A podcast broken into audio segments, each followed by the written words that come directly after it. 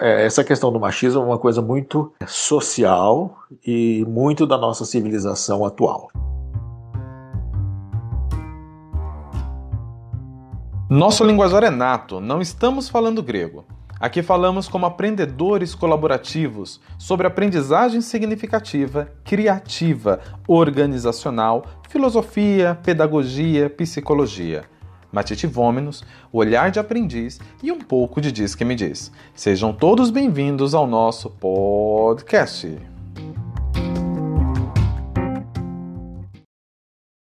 Olá, olá, seja muito bem-vindo, seja muito bem-vinda ao episódio de número 40. Que beleza! 40 vezes nossa presença nessa querida podosfera. Que bom que você está aí. Que bom que você faz parte deste nosso momento e desse nosso matite. Olá, pessoal. Adilson, Bruno, Welder, aos ouvintes. Espero sinceramente que todos estejam bem e com saúde em suas casas, em suas famílias. Eu acho que hoje desejar saúde é um dos principais motivos de bem-querer que possamos atribuir às pessoas que gostamos. Olá, meu caro. Hoje seremos você, eu e o nosso ouvinte. Dando continuidade ao tema do renascimento proposto pelo Flávio na semana passada. Não é uma continuidade que obriga o ouvinte a passar inevitavelmente pelo episódio 39, mas fica o convite para ouvir também o episódio zero para saber quem sou eu, quem é o Elder, qual é a proposta do nosso podcast, ouvir o episódio 17 para saber quem é o Bruno e ouvir o episódio 28 para saber quem é o filósofo mais famoso e mais querido de Serra Negra. Até chegar no episódio 39, que foi a semana passada, quando começamos a falar sobre renascimento. Mas vamos lá. Algumas horas depois da publicação do episódio 39, que tinha a Fênix do Jorge Versilo, a mineira de Belo Horizonte, Lívia, mandou uma mensagem dizendo que acha muito chique esse pessoal que ressurge das cinzas. Ela disse que se sente um pavão quando fica de bem com autoestima, um camaleão quando muda de visual, entre tantas outras coisas. Ela disse sentir basicamente um zoológico de tantos animais que ela acaba comparando. O que me fez lembrar duas coisas. A primeira é uma canção dos cariocas Orlando Moraes e Antônio Cícero, que foi eternizada na voz da inconfundível Maria Bethânia, chamada O Circo, que diz: não lhe mostro todos os bichos que tenho de uma vez. Armo um circo com não mais do que cinco ou seis. Leão, camelo, garoto e acrobata. E a segunda é uma passagem do Nietzsche que fala algo próximo disso. Toda essa história só para pedir Conta pra gente sobre a passagem do Nietzsche que fala do leão, da criança, do camelo. Só pra Lívia não achar que ela está sozinha e o Flávio também. Um abraço. Fala você.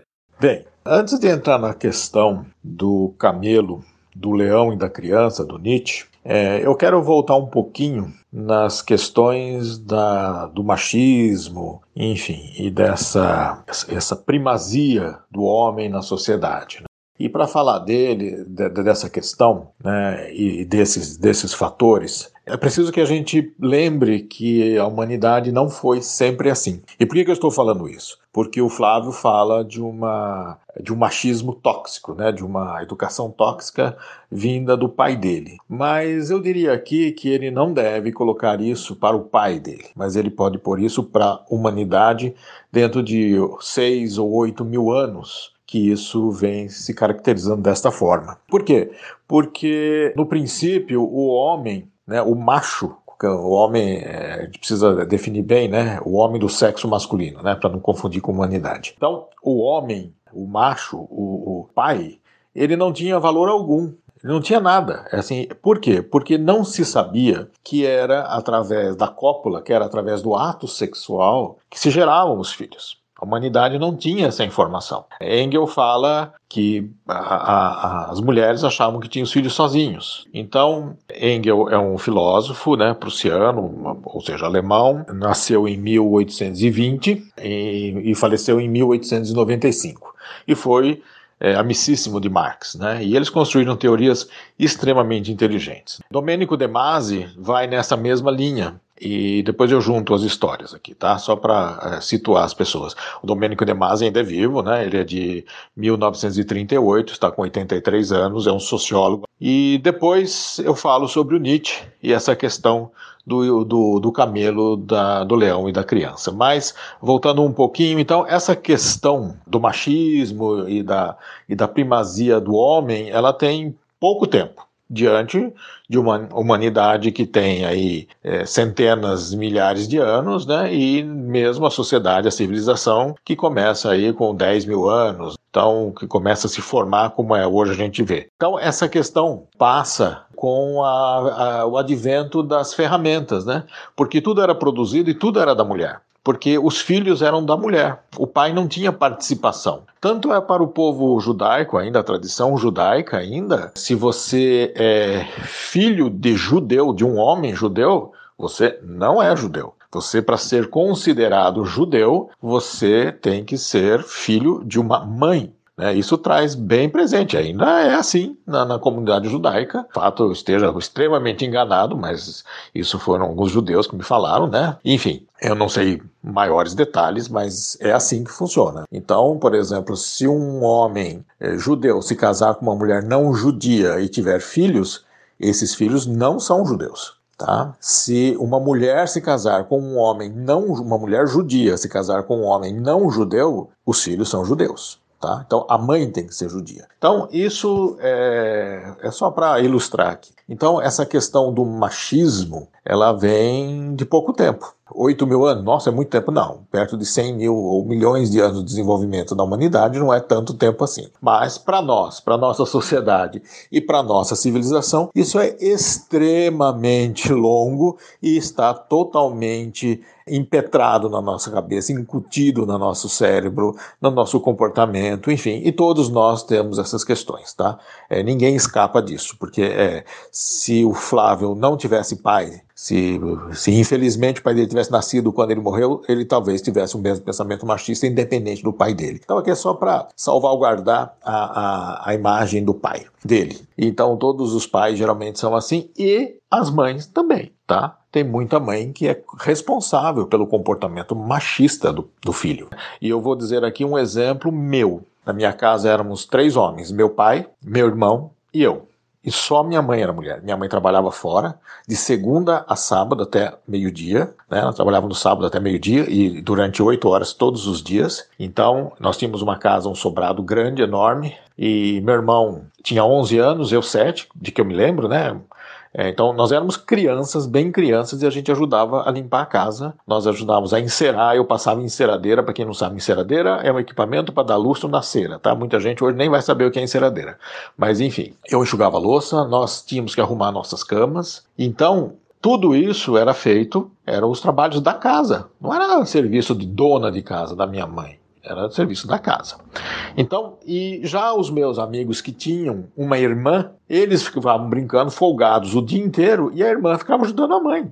E assim, e as mães achavam isso muito certo. Que a, que a filha tinha que ajudar, tinha que lavar louça, tinha que ajudar a fazer o almoço, tinha que não sei o que, tinha que limpar a casa, e o folgado do filho tinha que brincar o dia inteiro, só estudar. Enfim, isso nós estamos falando da década de 70, 80, não estamos falando do século XIX. Então, você vê como a gente tem essa, essas questões machistas já impetradas, é, é, é inculcadas em nossa vida até pouquíssimo tempo. Hoje que as coisas começam a mudar. Então, é, essa questão do machismo é uma coisa muito social e muito da nossa civilização atual. Tá? Então, Flávio, é, e realmente o que você propõe é uma coisa bastante difícil, porque está no nosso cerne, está na nossa gênese ali e é difícil mudar.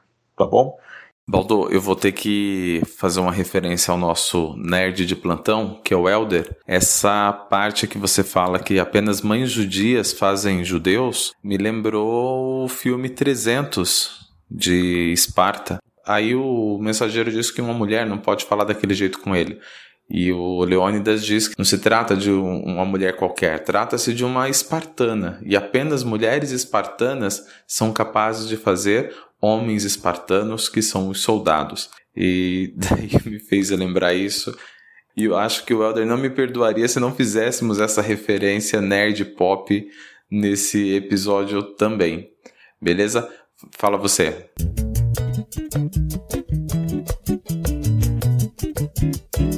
Nietzsche é um filósofo que nasce no ano de 1844 e morre em 1900. Ele é um filósofo prussiano, um filósofo alemão, né?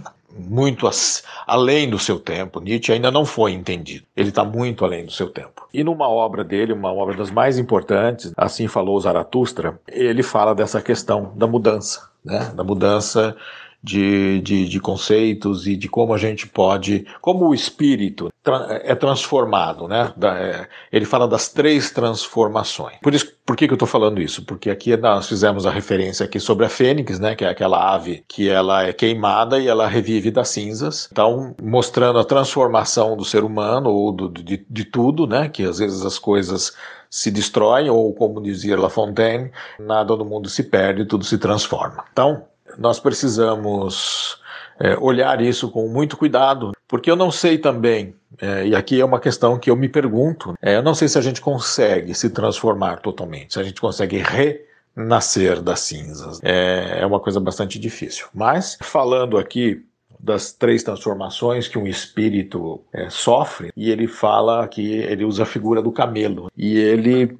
Por quê? Por que o camelo? Porque o camelo é aquela, aquele animal que carrega pesos durante muito tempo por lugares áridos e numa situação às vezes totalmente desértica num deserto. E o Nietzsche fala em algum momento do seu deserto e não as, as, é, exatamente do deserto. Então, às vezes, nós temos na nossa questão íntima, na nossa questão particular, individual, subjetiva, o nosso deserto, né? onde nós achamos que estamos sozinhos. Mas viu, Flávio, não estamos sozinhos. Tá? É muita gente que sente o que você sente e é muita gente que passa o que todos nós passamos. Tá? Então, é... mas existe o nosso deserto, que às vezes ele é totalmente povoado por fora, mas totalmente vazio por dentro de outras questões e outras informações, outros socorros que a gente possa conseguir. E a gente vai é, sempre buscar isso no outro também. Mas é, é, é aqui a, a, figura do camelo ela passa bem por isso, pelo carregar um peso, por atravessar um deserto, por atravessar o seu deserto. E o camelo é aquele que suporta cargas muito difíceis. E é mais ou menos o que o espírito carrega. É, é bíblica e, e, e, bem famosa a frase, né? O espírito é forte, mas a carne é fraca. Então você às vezes pensa em coisas, mas às vezes não consegue exteriorizar. Então essa sua questão de falar que você era machista, que você é machista e está tentando transformar, né, que você tem um machismo tóxico, uma masculinidade tóxica, é muito bom, é muito importante. Você descobriu uma coisa muito difícil, não, não difícil de descobrir, isso é fácil de descobrir, o difícil é falar sobre isso, o difícil é assumir isso. Então esse é o grande peso que o espírito carrega, o descobrir, o assumir, e aí você precisa de uma outra coisa, que é coragem para falar, para tentar mudar, para tentar se alterar, para tentar evoluir. E disso ele traz uma outra figura, o Nietzsche traz uma outra figura, que é a do leão. Né? O leão precisa dessa coragem. É, ele tem essa coragem, precisa não, desculpa.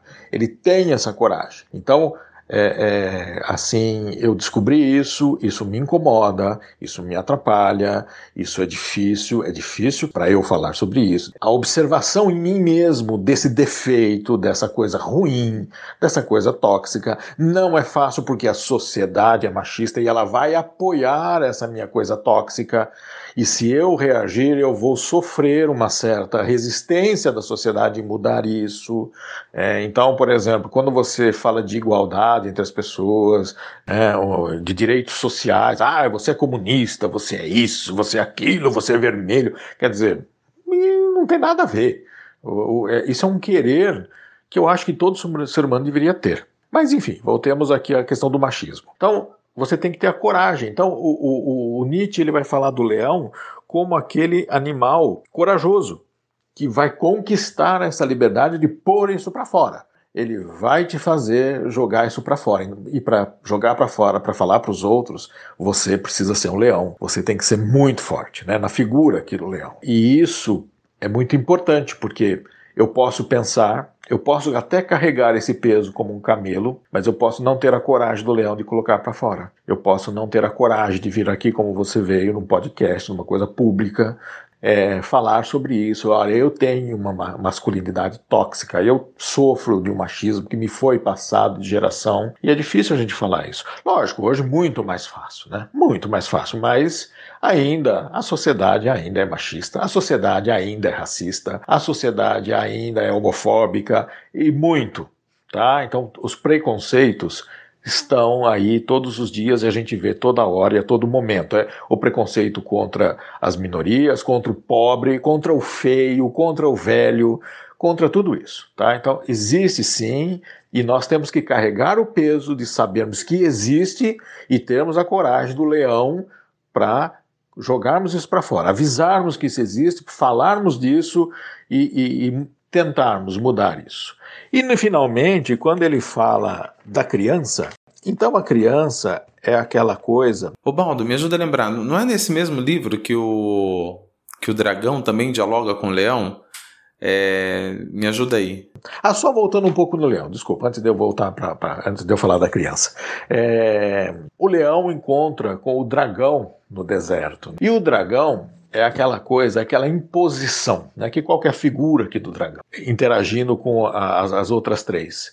O dragão, ele é o dever, tu deves. Então, como a Dilson fala aqui no começo, será que o homem tem que ser o provedor da casa? É, é isso mesmo? Tu deves prover a tua casa, né? O dragão falando. Então você tem que nascer, crescer, envelhecer, morrer. Isso é uma coisa natural da vida. Mas nesse, nesse tempo, junto com é, concomitantemente a esse tempo, você tem que você tem que comprar uma casa. Tu deves, ele fala, né?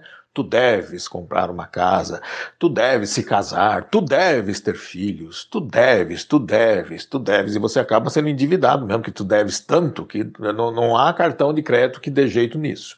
Não há vida, você precisa de 200 vidas, 200 reencarnações, né, é, falando aqui para sustentar tudo que a sociedade joga nas suas costas para o que tu deves. E tu não deves nada, absolutamente nada.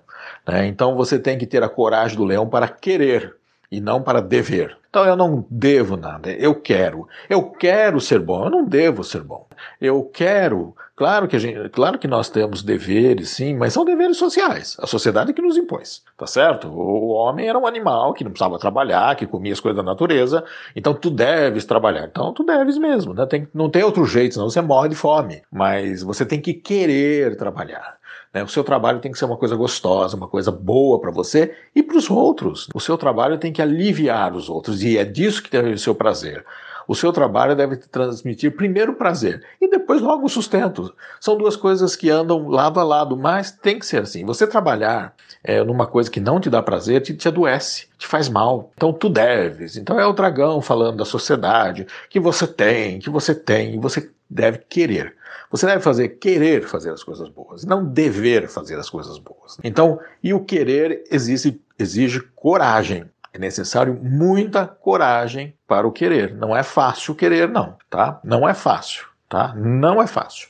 Então a sociedade te espreme, a sociedade te amassa contra, te, te, te, te te é, é, espreme contra a parede, não, porque você tem isso, você tem que aquilo, você tem que ir lá, né? Você tem que fazer, você tem que aparecer, você tem que se desenvolver e você não tem nada. Você deve, você, você precisa querer apesar que o precisar também é um dever, mas assim, tem que ser uma coisa natural. Então, por exemplo, ah, você tem que ser advogado. Não, eu quero ser outra coisa. Porque geralmente, por exemplo, os pais que têm uma profissão às vezes querem que o filho siga essa minha profissão. Hoje mudou bastante, graças a Deus. Mas, é, é, mas muito tempo foi assim, né? E o cara não queria aquilo, de jeito nenhum. E aí ele, ele ia fazer aquilo, mas se, tra se transformava num péssimo advogado, num péssimo médico, num péssimo engenheiro. Então, enfim, porque ele não queria aquilo. Então, o querer, e para querer tem que ter coragem. Tem que ter coragem. E aonde entra a criança? É que tudo isso você tem que acreditar nas coisas como uma criança. E você tem que querer as coisas como uma criança.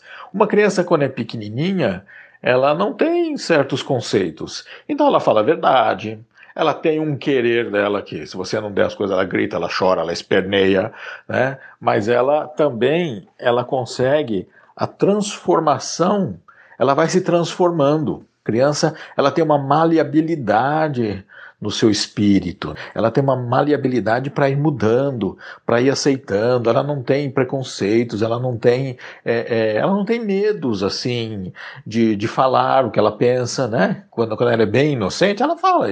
E você vê que a gente ri, a gente brinca. É, é super engraçado ver uma criança pequenininha falar. E a criança aqui em vários estágios. É claro que ela vai se desenvolvendo e ela vai e aí a sociedade vai espremendo. Então, quando a criança começa a levar os seus socos no estômago, né? Quando o homem começa a, né? Já oh, levou uma bronca aqui, não, não pode, isso não faz, não, isso não, você tem.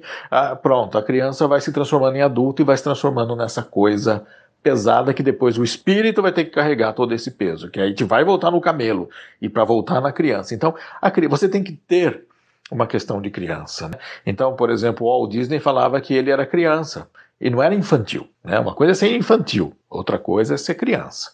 Né? A criança ela muda os seus conceitos, ela muda de ideia. Você vê que uma criança às vezes briga com um amiguinho dela, né? Uma, uma, o outro amigo, amigo dela, é amigo mesmo, eles brincam, mas daqui a pouco eles quebram o maior pau. No dia seguinte, ela vai chamar um amiguinho de novo para brincar. Se um adulto briga com outro, nossa, fica anos sem falar com ele. Quer dizer, endurece, você vai endurecendo, e a criança não. Então, quer dizer, a criança entende que.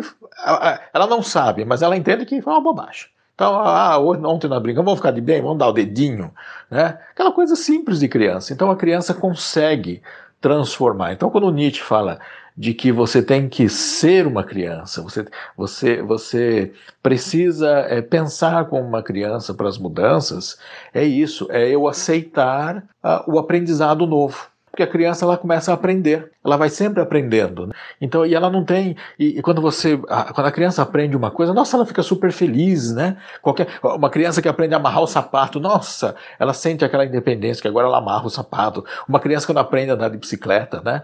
E então o adulto não, o adulto olha a bicicleta, não, eu vou cair disso aí, não, não vai dar certo, eu vou quebrar a perna, vou para o hospital. E já começa a colocar todas aquelas coisas que a criança não, ela não põe. É, então a, o, o o adulto ele vai se acovardando e a criança tem coragem de aprender, de aprender a nadar. A criança pula na água, às vezes você não sabe nadar, você precisa correr lá, precisa socorrê-la. Ela não tem às vezes noção do perigo, mas assim, por quê? Porque ela, ela, tem, ela quer um novo. Ela quer aprender, ela quer saber. Né? Você vê as perguntas que as crianças fazem, porque ela quer saber. O adulto não, ele não pergunta porque vão chamar ele de burro. Não, imagina só, você com 55 anos, Baldo, você não sabe isso? Não, faz favor, né? Isso é ridículo. Não é ridículo nada, tá? Você pode ter 100 anos e não saber nada. Né? Eu, sempre, eu sempre vou para o princípio socrático. A gente não sabe absolutamente nada. Você pode ter 120 anos. Você não sabe absolutamente nada. Você tem alguns conhecimentos muito parcos, muito pequenos das coisas. Você não sabe nada, tá? Então, que concluindo, é, foi muito boa, foi muito boa a provocação aqui do, do Flávio, muito, muita coragem, Flávio, de falar isso. E acho que isso é muito importante. E acho que essa mudança, né, esse querer ser criança para mudar, vá aprendendo. Não é fácil, não é, não é simples assim, porque tem coisas que estão no nosso íntimo, que estão no nosso inconsciente, que estão no nosso dia a dia, que estão na nossa sociedade, que é tóxica, muito tóxica, mas que a gente tem que mudar, tá bom? E o machismo, ele prejudica principalmente o homem. É o homem que é o prejudicado, tá? Porque, por exemplo, muitos casamentos acabam porque a mulher ganha mais que o homem. E qual é o problema? Ué, tanto faz, né? É e às vezes até pela questão da mulher mesmo, que é um pensamento machista dela, que ela também acha que o homem tem que ganhar mais que ela. Porque a sociedade modelou as coisas assim. Por que, que um homem não pode ficar em casa e a mulher trabalhar? Por que não? Né? Mas ele se sente humilhado, destruído. Tem gente que se suicida por causa disso. Ah, por quê? Porque era sustentado pela mulher. E daí? Então, o machismo é tóxico e ele faz mal para o homem também. Faz mal, muito mal para a mulher, muito mais mal para a mulher, que é a minoria, que é mais vulnerável. Mas ele também machuca o homem, faz o homem sofrer. E nós temos que lutar tudo, nós temos que lutar contra tudo aquilo que nos faz sofrer. Tudo racismo, é, fobias, né, seja ela né, xenofóbico, homofóbico, qualquer coisa, misoginia, é, é, tudo. Tudo, tudo, tudo que faz o ser humano sofrer, que destrói alguém, tem que ser eliminado. Isso vão alguns milhares de anos ainda, infelizmente. Mas o importante é evoluir. Nós temos que evoluir. A humanidade evolui, tá? É, é, é claro que ela tem tropeços, mas ela evolui, né? Do que já foi, apesar que assim nós temos que pensar em outras culturas também, né? Não, não, né? não, não acharmos que, que tudo na sociedade é o que nós vivemos no nosso cantinho, no nosso pedacinho de mundo, mas a gente tem que evoluir. Então, antigamente, por exemplo, jogar os cristãos aos leões era lei, era uma lei romana né? que o cristão tinha que ser queimado, crucificado, jogado às feras. Né? Hoje seria um crime hediondo. Então, essa é a diferença né? entre aquilo que era lei e aquilo que é hoje é considerado um crime contra a humanidade. Hoje você não pode, né, é, é, em muitas sociedades, discriminar a religião de ninguém, discriminar o jeito de ser de ninguém. Né? Em alguns países, infelizmente, ainda é, é, a pessoa, se ela for cristã, ela é condenada à morte. Então, a gente também tem que olhar tudo isso. Mas a humanidade, ela evolui. Ela evolui, né? Por isso que tem a ONU, né? Por isso que se discute muito essas coisas, o meio ambiente e tudo isso vai é, nos faz evoluir. Só que o homem ainda é um ser ainda pernicioso na Terra. Ele é ainda uma pessoa que prejudica muito o meio ambiente. E temos que mudar isso, tá bom? Espero aqui ter contribuído, me despeço de todos e até a próxima, com muito prazer. Valdo, mais uma vez, muito obrigado pela sua colaboração, pela sua disponibilidade. Muito obrigado também a você que nos ouviu até agora, fez valer todo o nosso esforço, fez valer a nossa pesquisa, o nosso trabalho e esperamos a sua companhia na semana que vem também, tá bom? Eu fico por aqui. Um grande abraço e beijos na família. Tchau, tchau. Chegamos ao final deste episódio, que contou com a colaboração de Bruno Reis, Welder Santos, Rosângela França, Stephanie Oliveira e eu, Adilson Matias de França. Lembre-se de compartilhar com seus amigos, ou com não tão amigos assim, mas compartilhe. Para falar conosco, nos chame pelo Instagram ou pelo YouTube. Aprendiz Matite, M-A T-H-I-T-E, Aprendiz Matite. Ficamos por aqui. Tchau!